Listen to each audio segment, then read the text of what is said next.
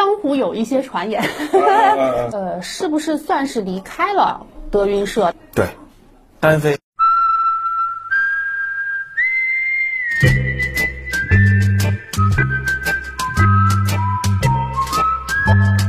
欢迎收听微微的抓马，聆听谢幕后的精彩人生。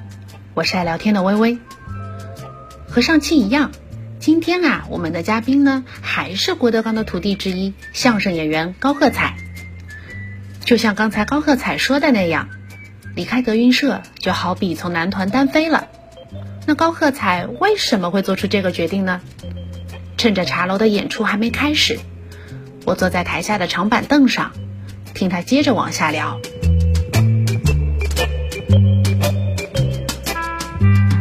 一四年到一五年，朋友圈是有发的，但是微博其实发的很少，这是为什么呢？因为一四一五基本到这儿了，我就是跟相声这块联系就很少了，也就偶尔回北京看看师傅。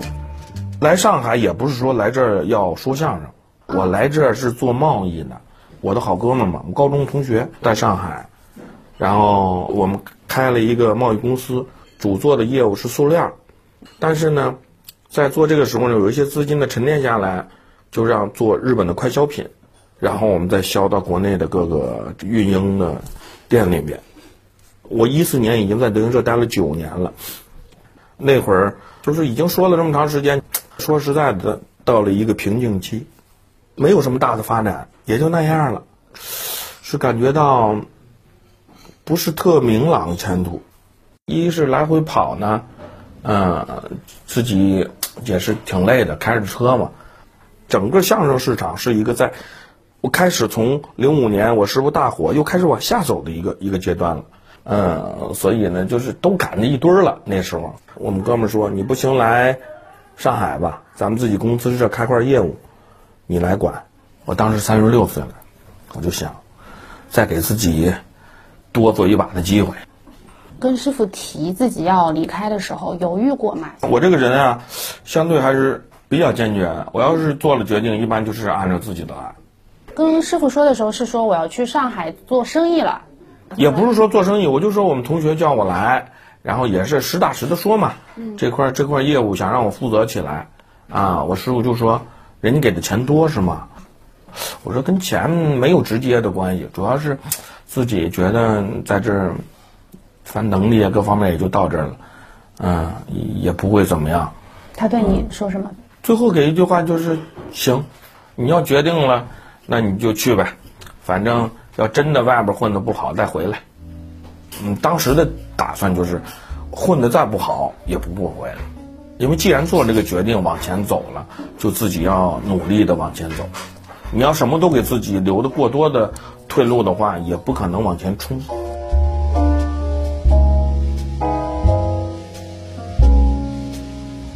为什么在做贸易做了一段时间之后，还是想着在上海要发展一下相声？呃，一四年、一五年，我业务跑的还相当不错的，然后几个大的连锁企业都基本上打进去了，就基本上也就攻这几家差不多了，再多的我们也也攻不上，所以也就比较清闲了。那就想，哎呀，这闲下来了，要不就就去说说相声，呃，玩嘛，周六就玩。嗯，演一场，咱这毕竟在德云舞台上都说了十年了啊，到这儿就绝对是成熟的演员，嗯，所以呢就在一起玩呗，玩了大概有半年，啊，因为就周六一天，你统共什么的话，那还是相对好卖票的，所以观众还可以，然后效果也还可以，上海的观众特别好，啊，这个知识层面也高，反应也快，而且那个呃素质也好。就是他不会给你瞎起哄，这一看这么好的市场，哎呀，反正跟别人玩也是玩，倒不如自己自己弄一个。正好那个时候有别的，也是有原来的德云的我们师兄弟也是在外边单干的，然后找过来，笼络了上海一帮业余说相声的，然后随时也招学相声的学员，就是这种情况，只要能来人就可以呀。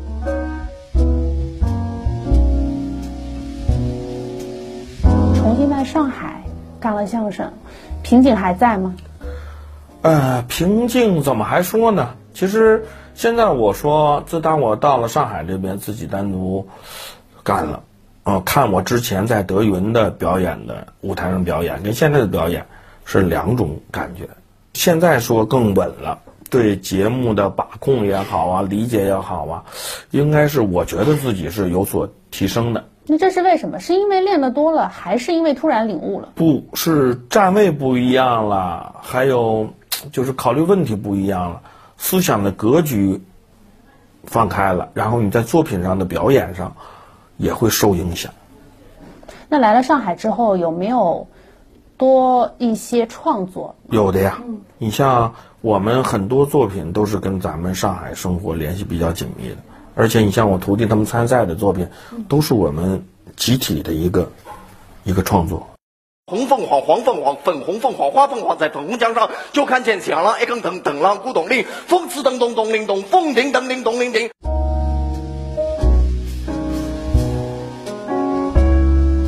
可能对高克才来说，相声已经是空气一样的存在了，触摸不到，但也不能缺少。所以在离开相声行业两年之后，高鹤彩又回归了。这一次啊。他在上海创办了笑乐会相声会馆，如今这家相声会馆早已经是声名在外了。而我更好奇的呢，就是高鹤彩到底是怎么一步步才走到今天的呢？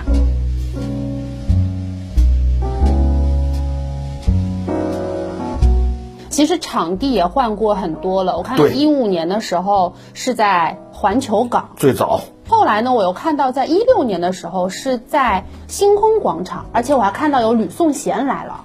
嗯，那个就是他的场地，他的火锅店。火锅店里头说相声。对。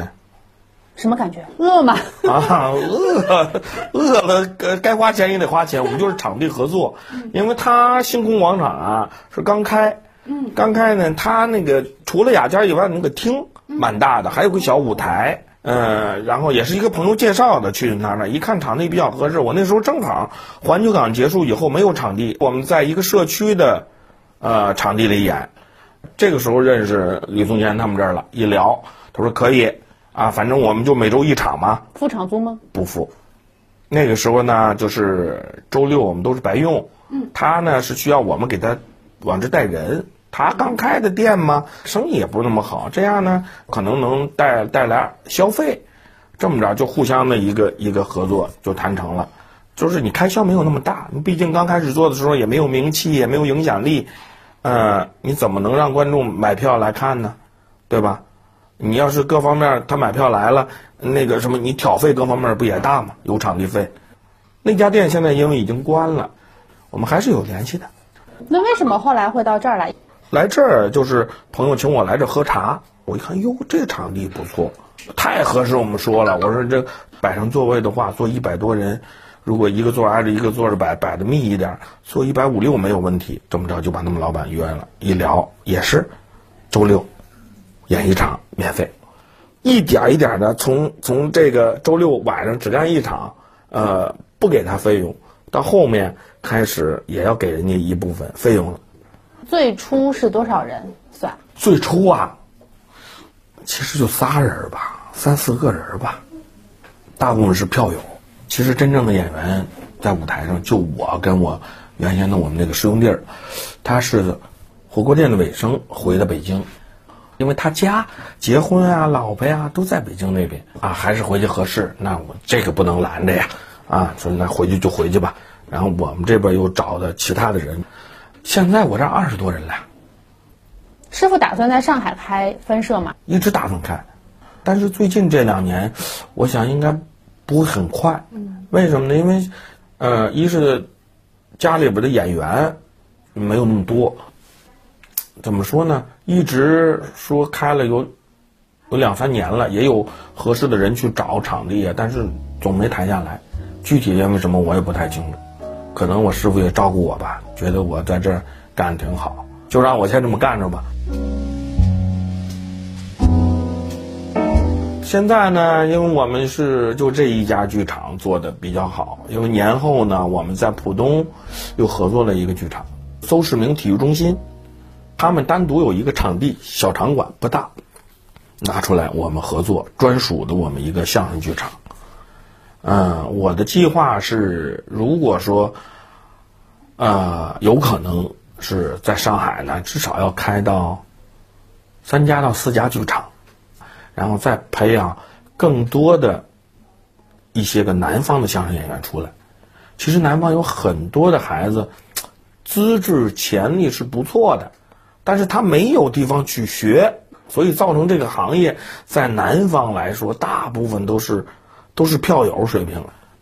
笑乐会后来越来越火了，越来越火了之后，微博下头呢招学员的时候，上面写好了仅限男性。对，性别门槛在我们这个行业始终就有，没有办法。因为什么呀？为什么不让女孩子从事这个职业？就是她的发展空间是极其有限的，好多作品你是演不了的啊。一个女孩子你在台上讲什么，有些就没法讲啊，让人看着也别扭。所以呢，下面就有。女观众了，女粉丝了，对，问招服务员吗？报幕员吗？会不会回应他们？嗯，会的。我们这有一个女孩子报幕员，就是我们当年招过来的啊。但是招的时候就也是说的很明确，你是指这个如果玩儿没有问题，说你以后非要说指着你想上台说相声，靠这个来挣钱，来从事当成一个职业，那干脆你把这个念头就打消掉。后来呢，反正缺报幕员。也，那你你就来这个吧。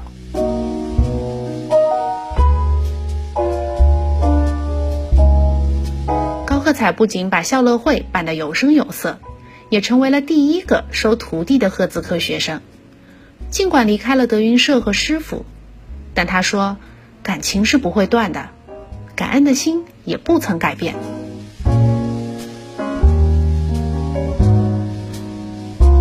师兄弟当中，其实应该，呃，自己收了徒弟的不算多吧？刻字科里边，我是头一个。嗯，没有，剩下只有云字科的师哥们有收徒弟。徒弟难带还是青春期的女儿难管？都不难管，我们孩子都挺都挺听话的，这些徒弟还都行。你说多么让我操心费心，还还没有，就有的个别的徒弟吧，就是可能岁数大一点儿。嗯，也没成家，替他们这方面比较着着急，能够帮帮他们就帮帮他们。女儿呢，基本上就是学习上现在要要管的严一点，还行。我们闺女也不用我费心，在班级上成绩还可以。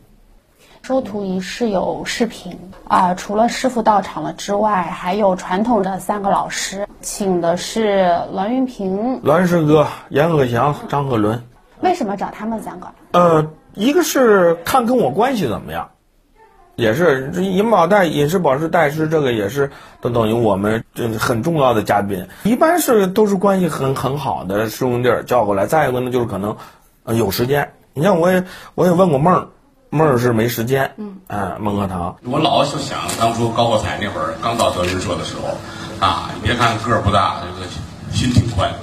出了河北进北京学艺，出了北京要到上海来发展，一晃五年，最起码来说。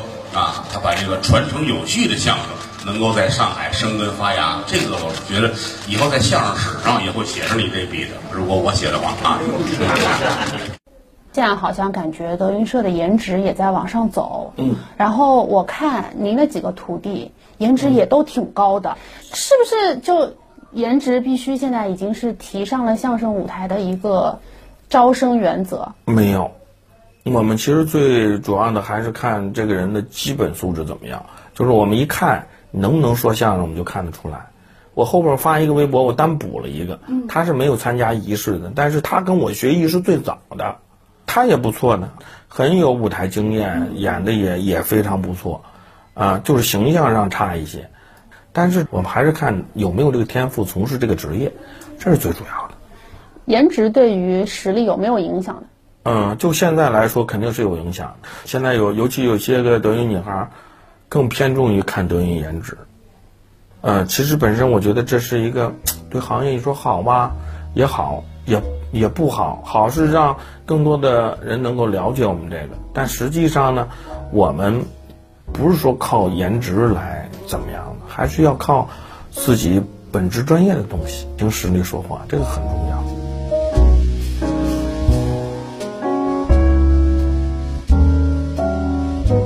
德云社的人来上海有时候会到你的厂子里头来演一演。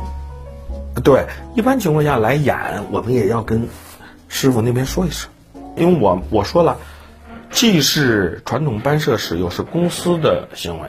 他来了，他是德云公司的员工，他来我这演，那是给谁创造效益呢？是给我创造效益呢？而我又跟德云公司没有直接的关系，这种就不合适了。你一定要明白这一点。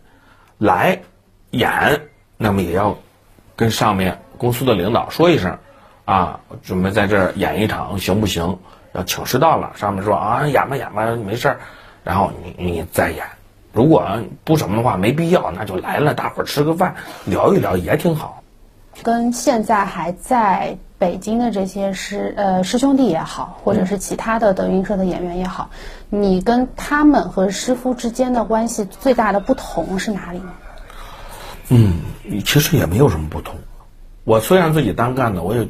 没有觉得我是是完全脱离那种，我该怎么样还怎么样，就说这个人与人之间这个关系嘛，一直也没有断过，所以我也一直觉得自己也没有离开过，只不过就是自己反正在外边挣口饭吃，而且呢，最主要的我还是那句话，也没给我师傅丢人。都说高鹤彩情商高，你像轮儿啊、老严呀，他们了解我，他们知道我情商并不高。我不是特别善于处理人际关系的那种，我只是觉得做人有一个最基本的标准，就是你别忘本，就完了。谁对你好，谁对你坏，你自己心里有本账就行了。我觉得不叫不叫什么情商高，我就觉得这个事情就是应该这么做，啊，就完了。那现在这几年里头看到。有几个赫字科的、九字科的，嗯，慢慢的名气大了，嗯，有没有后悔那时候不留在德云社大本营里头？没有后悔，不后悔。羡慕吗？嗯，不存在羡慕不羡慕，应该说是师兄弟们越好啊越好。你像轮儿也好，梦也好，这不都现在全国来说这么多粉丝，这么多什么，这不是好事吗？都是自己哥们儿。我这个人最大的特点可能就是不会去羡慕嫉妒恨。反正就自己，你不行你就努力就好了。而且，我我也不比他们混的次。